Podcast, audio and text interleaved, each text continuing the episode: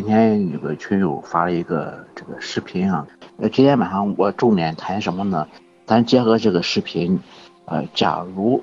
咱在生活中或者工作中遇到这种情况下，咱应该咱如何应对？呃，这主要谈到一个法律上一个词条，叫什么呢？叫非法侵入住宅罪。我以前我曾经在群里说过多少次啊，咱要学法、守法，还要懂法哈，要用法律武器呢来维护和保护自己和家人哈。你看这个。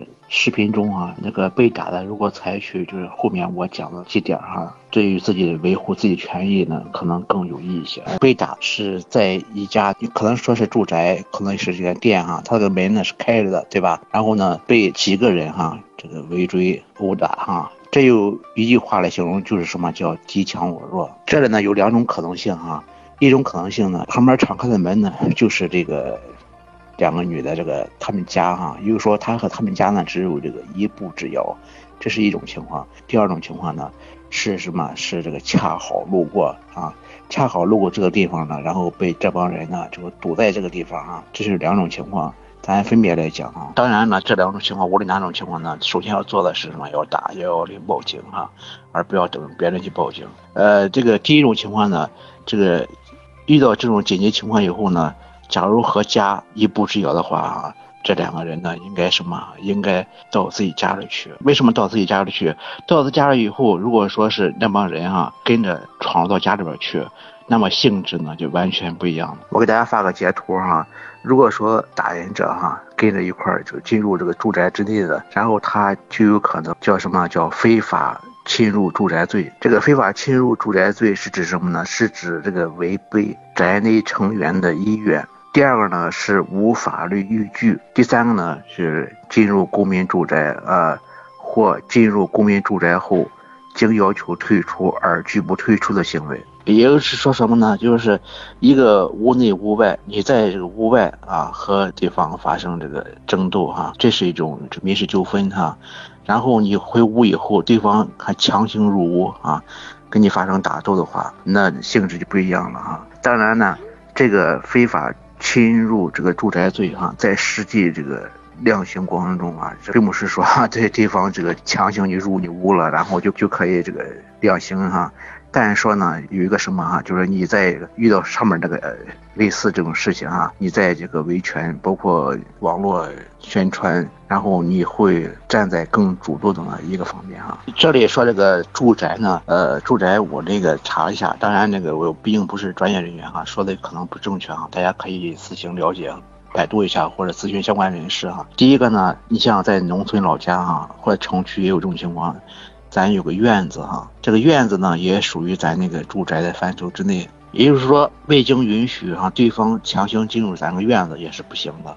这个第二个呢，住宅呢，这个产权不一定是自己的，也就是说你可能是租住的啊，租住的房子或者是合租的房子，只要是你有权目前在这居住，这都属于你的住宅啊，这是第二个我理解的哈。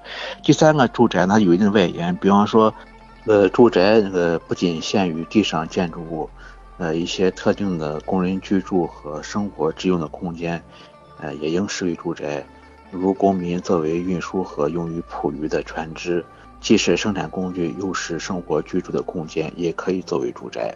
再比如前店后铺的小店儿，在小店关门休息时，也是住宅。我国刑法虽然未规定以有人居住为构成住宅的要件。但从法律所保护的客体来看，无论是非法侵入有人居住的住宅，还是无人居住的住宅，均构成这个非法入侵住宅罪啊。就像咱那个卖烟要知道这个五十条啊、五万、十五万啊这些概念一样啊，这些和咱相关的法律词条呢，咱就多少了解一下。好，刚才那个说的是第一种情况，这两个女的呢。假如说旁边是自己家住宅的话，那么她进屋的话，这个效果也比现在要好很多哈。呃，起码说在宣传维权上也更有有益一些，对吧？呃，第二种情况呢是恰巧路过啊，恰巧路过呢被这个这帮人堵住了啊。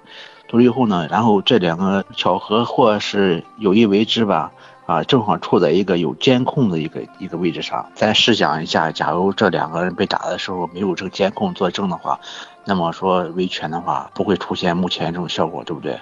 所以说呢，咱小结一下，遇到这种紧急情况、敌强我弱的情况下，第一情况打幺幺零。